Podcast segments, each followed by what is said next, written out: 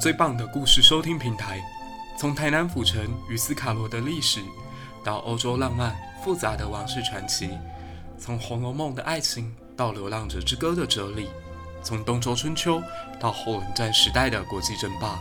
以历史出发，聆听国际政治与自我心灵。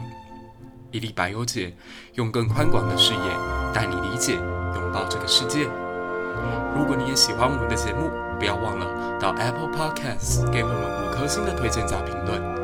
你的鼓励将会是我做节目最大的动力。第三季，让我们用更好的音质来欢迎新来的朋友吧。开始我们今天的故事。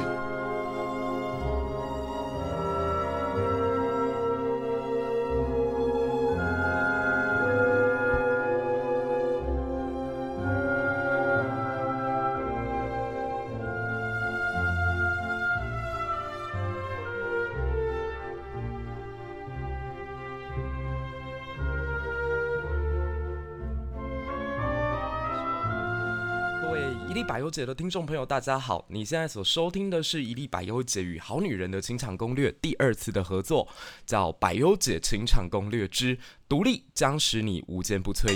上一期我们聊到了一个海王不会一生为你疯狂，这一期我们要聊聊这位海王亨利八世的女儿伊丽莎白以及玛丽女王。那今天这一集算是昨天其实播出之后呢，我获得了蛮大的一个回响，所以临时就决定加开一个快闪。没错，这完全就是抄袭汉超老师的风格，所以我就说，其实，在 Clubhouse 上面使用久了，你真的会因为这里其他人的热情哦，改变你平常的一些生活模式。那上一集我们提到了亨利八世这个非常受到文艺复兴时代影响的君王，你可以看到在这个人的身上，他很多的作为比起其他同时代的君王，更加符合马基威利在君王论当中的一个要求跟标准。他奸诈，他狡猾，他冷酷，而且难以捉摸。马基威利时代其实某种程度上有点像是春秋战国时期韩非子所写下来的这些法家的统治之术的书，他对于君王的要求极为苛刻，希望他们如老虎一般的权权势，那又像狐狸一般的奸诈狡猾，使人捉摸不透。所以，其实从这个角度来讲哦，我们之前在汉朝课堂讲到中古世纪欧洲的时候，有提到当时的世界并不如大家所思考的那般的黑暗。有人喜欢用 dark edge 来形容那个时代，可实际上中古世纪欧洲也有一些人性正在慢慢昂扬的呃过渡时段。那反过来讲，其实文艺复兴大家现在都是歌颂的，认为它是艺术啊、音乐啊，甚至是美学、哲学、文学以及人本主义的一个开启。可是大家有没有想过，其实，在那个时间点，也有一些超越当代道德的东西正在发展。文艺复兴时代不代表所有事情就是美好。而且旧有的道德价值，它被挑战之后所成长出来的新观念，不一定就能够超越旧制度。所以大家在看到一五一七年这个马丁路德开启了宗教改革的大陆之后，实际上欧洲的确进入到了一新一轮的阶段，是君王的权力凌驾了教会，可是人民百姓仍然还是在受伤害的这样的一个过程。甚至到了一六一八到一六四八的时候，还爆发了莫名其妙的三十年战争。那我们可以这样讲，亨利八世在他极为割裂的统治生涯里面，他把残酷而且无情留给了原本应该要温和而且缠绵的婚姻，但也因为他的努力，促成了英国更进一步的整合。在他的统治之下，英国海军开始有了雏形，而且抵挡了来自法国以及西班牙的入侵。我们现在在看英国，会觉得他好像一直以来都是一个强大的日不落国。可实际上，我们上一期也有提到，在整个中古欧洲，他在早期受到维京人的攻击，在中期他参与了十字军战争，结果国王这个狮心王查理却遭遇到了国内的政变，后来又卷入了英法百年战争当中，一直打到了一四五三年。偏偏这个时候，英国的各个贵族还不消停，后期还爆发了所谓的蔷薇战争，也就是约克家族与兰开斯特家族之间的争斗。那这使得英国其实一直长期处在动荡。都铎王朝的建立，无论是亨利七世还是亨利八世，他们都带来一定程度的破坏，但同时也稳住了整个局面，使得英国在十六世纪能够强大，打下了一个坚实的基础。可是非常讽刺的是，亨利八世为了求英国国内政局能够稳定，所以他一直希望自己的继承人会是一个男性，但偏偏这件事情却没有办法完成，或者说他其实是空忙了一场。我们都知道，他后来的确在珍西摩的身上获得了一个男性继承人，也就是爱德华。可爱德华从小就体弱多病，他九岁的时候继承了死亡的亨利八世成为英国国王，但在位仅仅七年，十六岁岁的他就非常非常英年早逝。到头来，你可以说亨利八世是空忙了一场，斩了两个王后，弄垮垮了这么多人的青春以及幸福，最终得到的居然是一声长叹。所以你可以看到，在他这个统治者统治之下，他的暴力以及难测。虽然你如果仔细去看看他。整个统治过程当中，他一直非常努力。在早年的时候，他也极富智慧跟魅力，甚至我们在上一期有提到他的穿着打扮以及文学品味啊，还深获当时威尼斯使者的赞美。可是他后来在整个自己经营婚姻的过程当中，你可以感觉到他的极其不厚道。我们上一期有讲到，他为了要能够立安妮·柏林成为皇后，他不惜把原本的糟糠之妻凯撒琳做了无限无限的羞辱，包括甚至曾经质疑过他是不是曾经与自己的哥哥亚瑟发生过性关系。如果你跟亚瑟发生过性关系，那你再嫁给我，对不起，我们的婚姻本质上就是不被承认的非依法婚姻。所以，其实国王在做这件事情的时候，他想到的只是合理化自己与安妮·柏林的婚姻，但是却彻底的伤害这位从西班牙过来的公主。那大家要记得，往往一段感情，它在结婚之后有了孩子，那就不再只是两个人的事，它有可能小至一个家庭，大至两个国家，通通都受到伤害。所以我们可以感觉到，其实亨利八世在对凯撒琳的所有的暴力或者是冷暴力，都慢慢的把伤口遗留到了他们的女儿玛丽女王的身上。我觉得玛丽真的很悲惨，她在她童年的时候看见了自己母亲的下场，看到了一个一旦被丈夫遗弃之后，女人的生命将会悲惨而寂寥的过程。那她的母亲曾经捍卫过自己皇后的身份，也跟亨利八世展开多轮的搏斗，可是最后只是让自己变得更加体不体面，而且更加的难堪。那在这个过程里头，其实玛丽受伤是极大的。我们可以去看当时很多的资料显示，她原本精神状况就有点耗弱。他比起其他的小孩来得早熟，甚至四岁的时候就曾经哦、弹奏这个乐琴去招待外国的宾客。但同时也因为他的早熟，所以他感觉到了这个世界对他无比的冷酷，看到了自己的父亲居然对自己的母后出现了这么可怕的行径。这也导致有一颗恶果在他的心中种下，让他后来成为了英国女王之后，不断想办法去迫害与自己同父异母的妹妹伊丽莎白。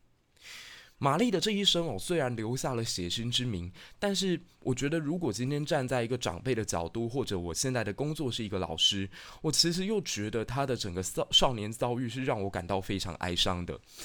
我们可以看到，其实他在继母安妮·博林被处死以后，就是昨天我们提到的伊丽莎白的母亲，在被砍头之后呢，玛丽又重新被父亲关注到，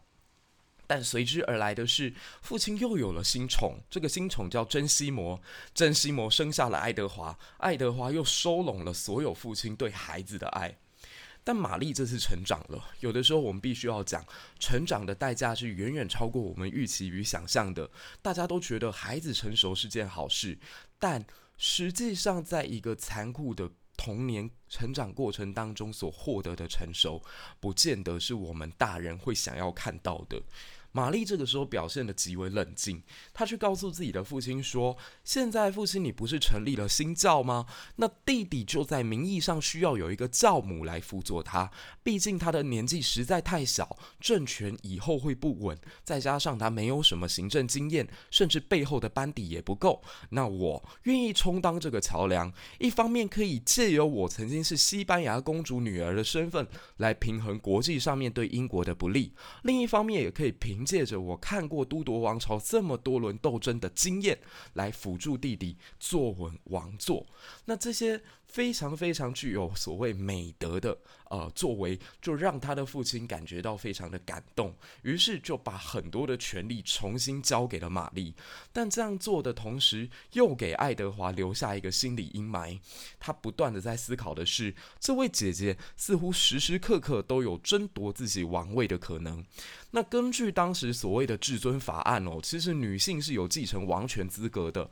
所以我们可以去看到那一轮英格兰的王位继承权当中，第一顺位是爱德华，那第二顺位就是玛丽，第三顺位则是伊丽莎白。所以我们必须得讲，爱德华对于姐姐的存在感到恐惧，并不是杞人忧天，而是在这个法律的制度之下，或者是说王室的家庭当中，他天然会带来的一个阴影。所以听到这里，我不知道大家有没有一种感觉。最无情就是帝王家，在帝王家当中，其实你看不到所谓真实的亲情，他们甚至彼此的存在都有可能随时成为对彼此的伤害。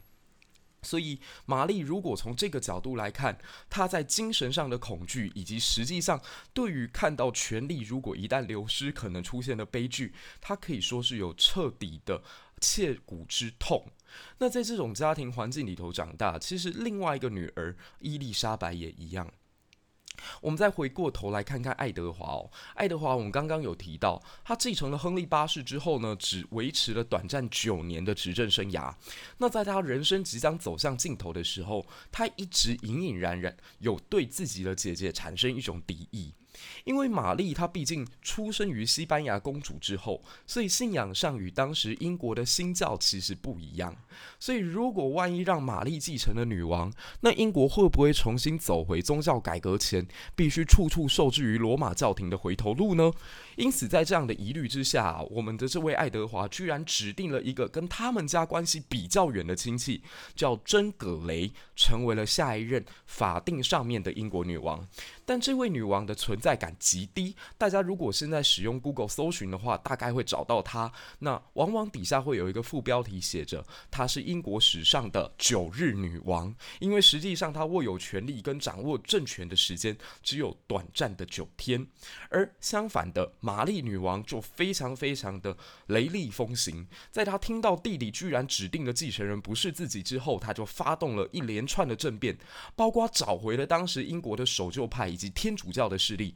重新帮他把这个所谓珍葛雷的势力呢，彻底的打压下去，并且快刀斩乱麻的判处他死刑。那还有另外一个人，其实也对玛丽来讲非常具有风险。各位再回到刚刚我讲的王位继承权，第一顺位是。爱德华第二顺位是玛丽，那第三顺位就是伊丽莎白。现在爱德华去世，玛丽成为女王，那下一个有继承权顺位的，不就成为伊丽莎白了吗？所以为了打破这个当前的僵局哦，我们可以看到玛丽女王做了两手非常决决绝的动作。第一手叫做赶紧透过一场政治婚姻来稳定自己的权力，第二手叫做透过政治迫害，将自己的妹妹永久的踢出接班的梯位当中。那我们先讲第一点好了，他是如何来找寻自己的婚姻对象呢？这又必须得牵涉回他在年少的时候曾经一度被指婚的事情。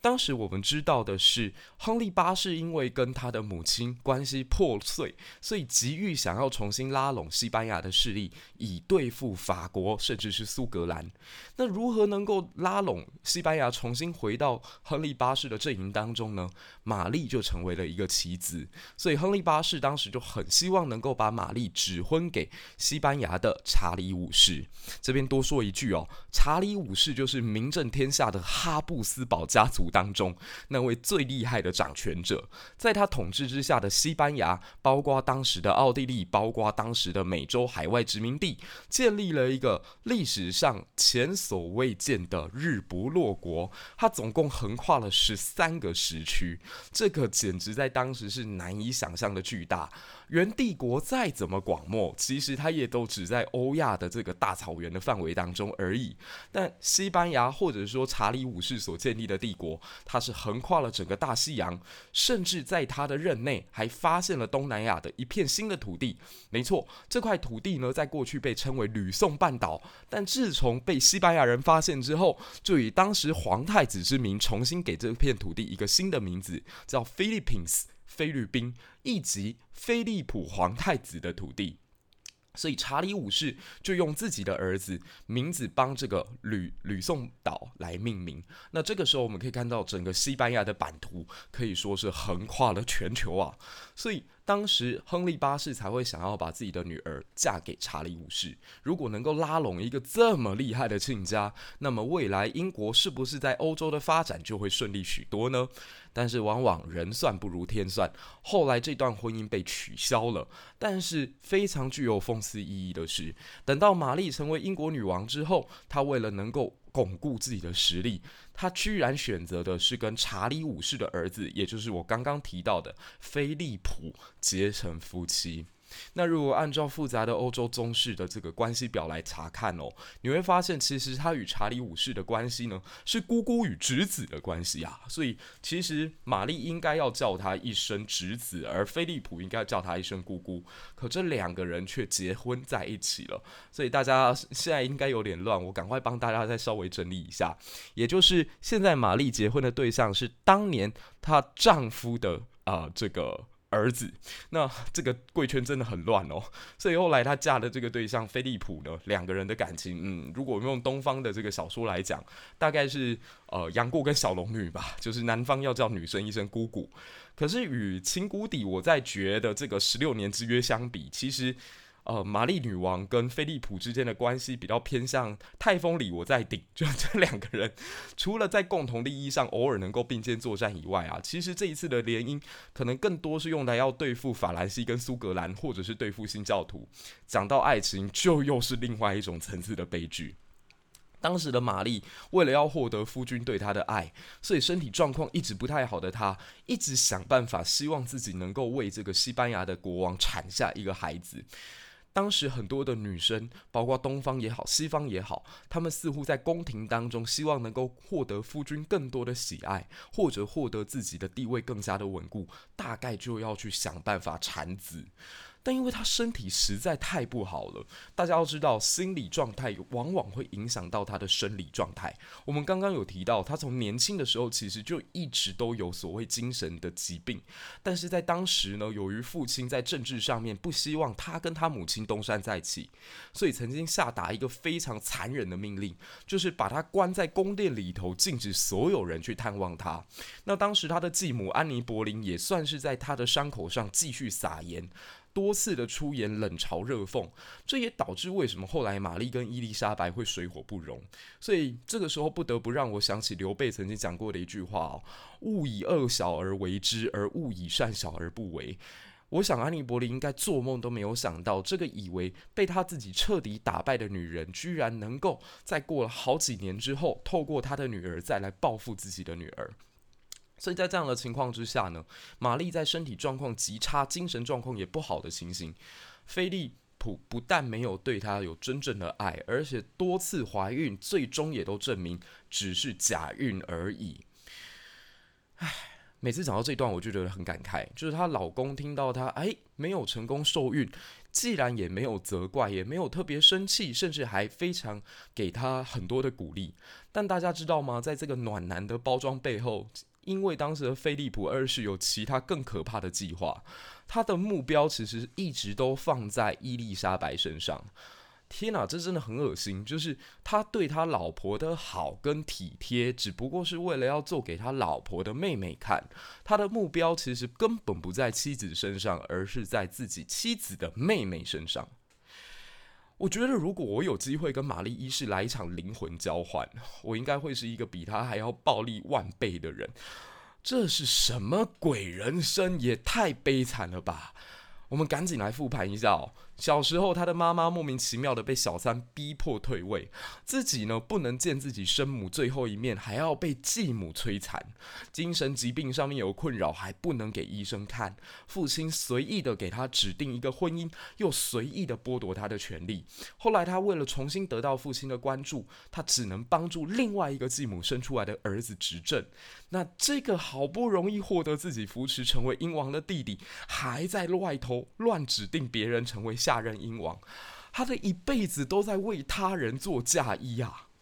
那这个时候你再想想看，后来更惨，想说好不容易终于熬出头了，弟弟也死了，爸爸也死了，现在权力终于落到我的手上了，我娶嫁给一个还不错的君主成为我的老公，可是我却生不出任何的孩子，还要亲眼看到自己的丈夫去勾引自己的妹妹，然后这个老公还居然是我的侄子。我今天讲这一段，其实真的很希望大家去理解一件事哦，就是我们在往往看历史书上面听到某一个人很血腥残暴的时候，给他冠上一个名字 Bloody Mary，甚至还喝着这种酒，然后再聊到说这个女王她曾经做过多么乖张的事情，多么奇怪啊，用一种猎奇的心态在看待历史人物的时候，我都觉得是对这个历史人物的二度伤害。而且，如果你是用猎奇心态去看待历史故事的话，我觉得你没有办法获得任何经验，因为你。只会得到一个结论，叫做他好奇怪。可是我觉得真正看懂历史的人，是像陈寅恪先生所说的，你要在历史书当中去得到一种理解之同情，就是一个这么奇怪的人，他到底是怎么一步一步把自己熬成这个样子的。所以我不妨让大家现在在房间里头的大家去思考一下，如果今天是你自己遇到了这样的情况，你有办法让自己还保持正常吗？那等到玛丽女王在执政五年，在非常极度的沮丧跟绝望当中，她彻底的再次被医生宣布，她又是一次假孕，这个孩子不可能出生的时候，她终于彻底的倒下去了。她在倒下的时候呢，也把王位非常心不甘情不愿的指定给了自己的妹妹。那伊丽莎白就在这个时间，在这个历史的关头，站上了代表英国最高权力的王座。那大家来思考看看，这个时间点，二十五岁的伊丽莎白，她会做什么？她会报复吗？她会仇恨吗？还是她会跟自己的姐姐一样，带着权谋算计、阴险，最终残暴的把自己以及整个国家都拉下去陪葬呢？我想，伊丽莎白在走这条路的时候，她是非常坚强的。她的出身其实跟呃刚刚提到的玛丽也没有太大的差别，她也是身处在所谓权力的炼狱里头，永远看不到阳光的家伙。她的负面其实让自己如果在没有办法走向正向的时候，她一定也会跟自己的姐姐一样重蹈覆辙。因为我们仔细看一下伊丽莎白的成长过程，会发现她完全没有比自己的姐姐好到哪里去。我们也帮她复盘一下。他两岁的时候，永远失去了母亲。他最爱的母亲是被他的父亲拿法兰西长刀砍下人头的。安妮·博林的下场，我相信在这个只有两岁的孩童身上，一定留下永远难以抹灭掉的伤痕。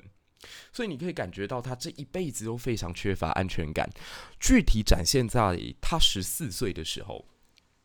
当时呢，他被一个叫做汤马斯·西摩的人吸引。汤马斯·西摩是一个贵族。那他在这个亨利八世去世之后呢，与亨利八世的最后一任王后保持着婚姻关系。那伊丽莎白也随之进到这位汤马斯的家里。汤马斯当时年近四旬哦，已经三十九岁了，但是极富魅力，大概就像现在我们看到的韩国帅气的这些叔叔们，像孔刘这样的存在吧。总而言之，伊丽莎白深深的被这位长辈吸引到，而且跟他之间存在的一个说不尽道不明的暧昧。在青少年时期哦，你找到这种精神与肉体上面的关系，它往往就会影响一个人一辈子。他或许在他的身上寻找安全感，或许在这个长辈的身上寻找什么叫做能够依赖的感觉。毕竟他的人生充满了动荡，他没有母亲可以依赖，他的姐姐随时想要杀掉他，他的父亲更是对他自己没有太多的感情。所以，如果我们要这样讲的话，也可以在伊丽莎白身上找到一万个她能够堕落的原因。就好像你现在去少年看护所里头，你会听到一千个孩子有一千个悲剧，有一千个不同的家庭。但是，同样在悲剧家庭里面，你也可以看到有些小孩他是努力去挣脱那个枷锁的。至少，我觉得在伊丽莎白身上，我就看到这样的一股力量。她在成为女王的那一年哦，我刚刚有提到，年仅二十五岁，比我还要年轻啊。那当时她向枢密大臣以及前来呃跟她效忠的这群贵族呢，就曾经有过一段非常意味深远的对话。她说自己的身体是由两个灵魂的结合，一个是属于自然的灵魂，而另外一个则是政治的灵魂。政治的灵魂，这是属于都铎王朝，或者说他们家族与生俱来给他的一个义务，他必须得承担起来。他必须要非常明白的知道国家利益所在在哪，所以他不能用个人的感性而混淆了在政治上面的理性判断。可另一方面，我有我自然的灵魂，我卸下女王的这个权位之后，我必须要把我的生活跟我的工作非常明确的做一个切割。那至于这个自然的灵魂，我已经看到我的母亲，看到我的父亲，看到我的姐姐，甚至看到我的其他后母们的经验了。我知道，如果我再把我的自然灵魂或者是我的肉体交付给任何一个人，那都有可能是下一段崩坏的开始。所以，对于他那个意图非常明显的姐夫，刚刚提到的菲利普，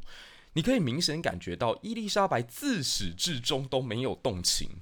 就是他不再像他十四岁的时候这么容易的被一个看似可靠的男人吸引。在汤马斯·西摩之后，他似乎对于爱情就慢慢的淡掉了兴趣。那当然，如果各位朋友有看过凯特·布兰奇演过的另外一部电影，也是在讲这个伊丽莎白的故事哦，会提到他还有另外一位青梅竹马，甚至两个人之间一度论及婚嫁。但他最终在这个青梅竹马的身上发现，他不但是一个已婚的身份，而且他之所以接近伊丽莎白，一切都是为了他希望成为英国国主的野心。所以伊丽莎白在认清了原来所有接近自己的男人只不过是为了权力上面能够更上一层楼之后，她彻底的断绝了所有对爱情的幻想。所以在这个时间点，她曾经宣誓，她要把自己的一辈子嫁给这个国家，不再去追求婚姻，不再去追求恋爱。那从此之后，就开启了她名句不断的人生。一五八七年，也就是他要跟自己的这位姐夫进行大决战之前，他曾经在要对抗西班牙无敌舰队的海军面前展示了一段非常坚硬的意志的演讲。他披上了铠甲，而且走上了最前线。他对着那一群半海盗、半海军的人们说道：“我虽然是一个柔弱的女儿身，却有一颗国王的心。”我相信大家一定能够凯旋归来，纵使对手是号称从来没有输过的无敌舰队。西班牙在当时的强大，或许刚刚我们已经有论及到了，但的确，英国一个乡下小国，拥有几艘海船，甚至一半的人数都来自于德雷克的海盗集团的这样的拼拼凑凑的军队，就敢与有正规军，而且透过美洲殖民过程当中获益无数的西班牙展开对决，你必须得说，这个女人真的是太勇敢了。他所缔造的是英国都铎王朝的黄金时代，不但他在政治上面有长远的眼光，他去拉拢了当时在法国北方，也就是加莱附近的这个尼德兰低地，甚至与他们彼此出现了结盟。那这个结盟非常具有意义的是，尼德兰低地的这几个省份后来就开始展开对西班牙长达八十年的独立战争，而独立战争的结果我们也都知道，一六四八年，随着整个三十年宗教战争的结束。尼德兰地区独立出来，成为了荷兰这个国家。那这个国家长时间扮演的角色，就是一方面可以协助英国牵制法兰西，一方面又可以在海权上面去威胁到西班牙。所以在路上消弭掉了整个欧洲最强大的英国敌人，而在海上也削弱了西班牙的海权实力。你不得不讲，伊丽莎白真的是太有远见了。一五八七年的这场伟大的战役啊，使他成为了整个日不落国整个发展的路途上最难以抹去的一抹魅影。此外呢，当时的东方大明在一五八七年刚好走到黄仁宇先生口中的万历十五年那个非常迷闹的年代，但英国却在这个时候已经正准备在下一轮的竞争里大放异彩。所以，如果你要真说伊丽莎白对当代来讲最重要的意义是什么，它对我们最大的启发是什么，它最有意思的精神是什么？我认为是两个字，这两个字叫做独立。他时刻分清楚自己的义务以及自己应该保有的自由，一如他刚刚所提到的两个身体论。虽然有一半他必须要去扛起这个国家给他的压力与负担，但另一半的自己就不要再委屈自身与任何男人绑定。我在做这一期节目的时候，发现在社团里面有很多。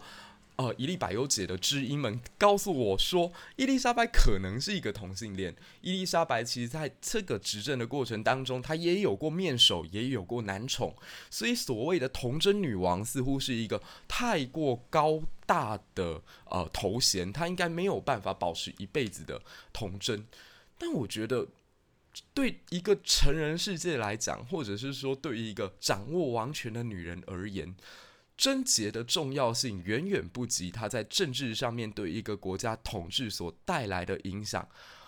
重要。我认为台湾其实是一个很奇怪的社会，我们往往都把公领域跟私领域都要结合在一起。就是这个人一旦出任了某一个角色之后，他在私领域上面、在爱情上面、在性上面也同时必须要保守。就东方永远在追求一个所谓道德意义上的完人，但实际上大家要认清的是，他应该是在做那份工作的时候有把事情做好、做满、做到，那么就符合他在这个位置上面该尽的义务了。至于他私底底，下应该要是一个什么样子？我认为那是他私人的事情。至少伊丽莎白在执政的时期，她没有被其他欧洲任何强大的国家绑架，她没有因为婚姻而受制于任何人的控制。在她统治的阶段，面对到苏格兰、法兰西、西班牙，甚至是其他国家对她的挑战与威胁，她能都能够游刃有余的解决。甚至在在她的任内，英国连政治与文学都来到了一个。史无前例的新境界，包括当时莎士比亚的创作。或许很多人会说，莎士比亚的创作不就是一个时代的偶然吗？其实并不是，那得必须得那个时代够能够有自由的空间让大家发表。因为大家如果重新去看这个呃莎士比亚的文学，会发现它里头有许许多多市井的用语。啊，这是一个修呃修修饰过的说法。其实你会发现，他把人性、爱这些非常本质的东西刻画的特别深刻。但与当时东方呢，另外一部非常伟大的作品，也是我在节目第一季当中介绍过的《金瓶梅》相近的地方，就在这里。《金瓶梅》也等于是在整个十六世纪晚期出现的，代表当时新兴资本主义或商品主义慢慢要兴起的过程当中，一个社会会出现的众生相。其实我不太想要用堕落这两个字来形容，毕竟任何一个时代、任何一个社会，它的发展脉络会出现什么样的样子，我们应该要站在一个更客观的立场跟角度来看，而不要随意的给他一个道德评价。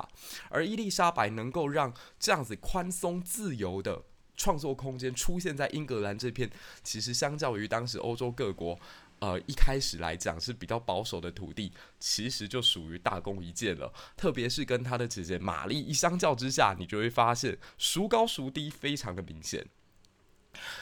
那最后呢，我会希望，毕竟我们的题目是跟《好女人的情场攻略》合作，能够提供给在婚姻当中或在爱情里面正在煎熬或挣扎的大家什么样的启发呢？我常常都发现呢，每一段破碎的婚姻或者是感情哦，你都常常会听到其中有一方会是这样抱怨的，他的起手式都是：我当初跟他在一起的时候，以为怎样怎样怎样，所以我就怎样怎样怎样。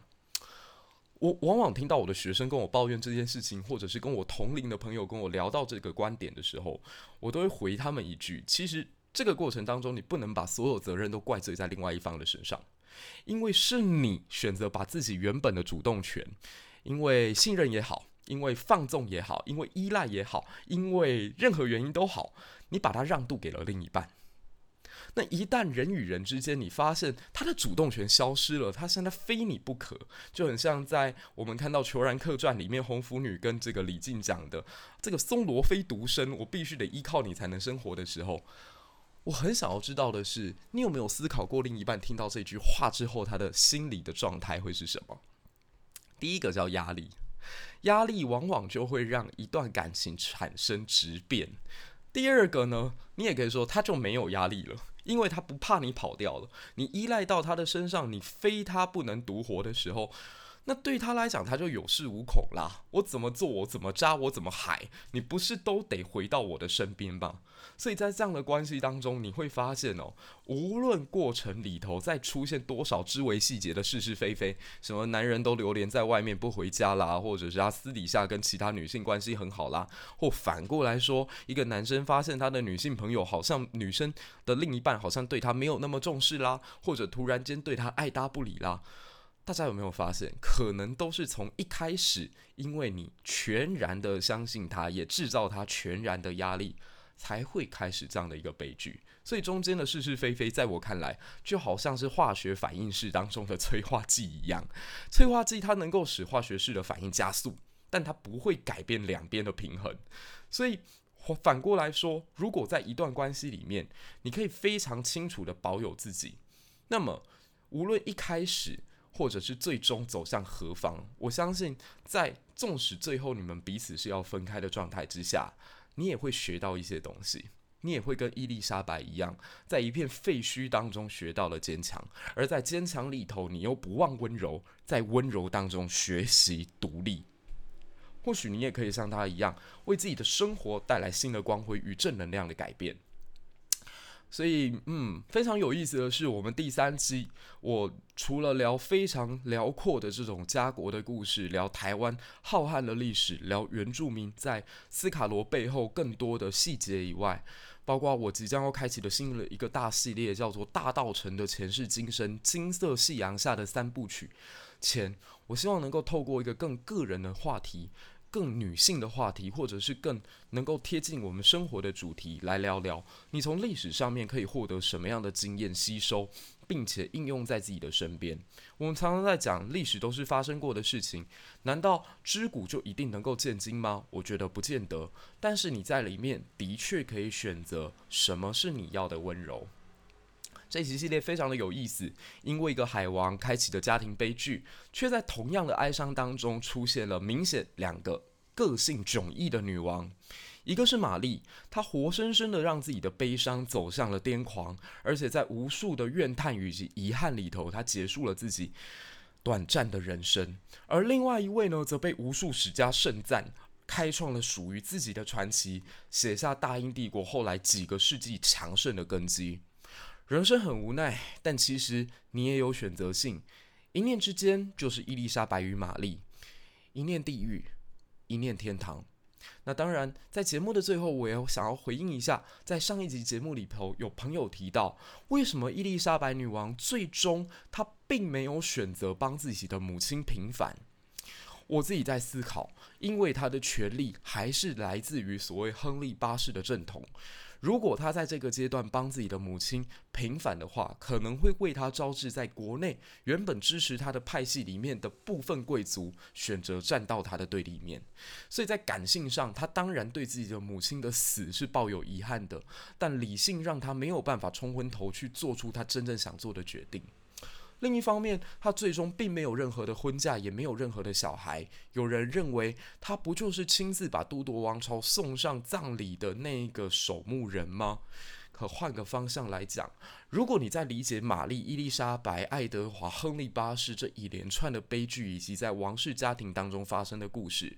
你不禁会想起之前在汉朝史学堂里面提到的南北朝历史当中，无数亡国君主的那一声慨叹。愿来世不再生在帝王家，生于帝王家哪有什么好的？连最基本的亲情都没有的状况，因为这样子的情形，你要牺牲掉这些原本最基本的爱，你愿意吗？为了权力，你愿意吗？这就是这一期的一粒百忧解。那待会的时间，我们就留给在 Clubhouse 上面的朋友来向我们提问。感谢你的收听，希望下一期我们在金色大道城系列能够再次相见。那谢谢大家今天的啊、呃、收听，我们下期见，拜拜。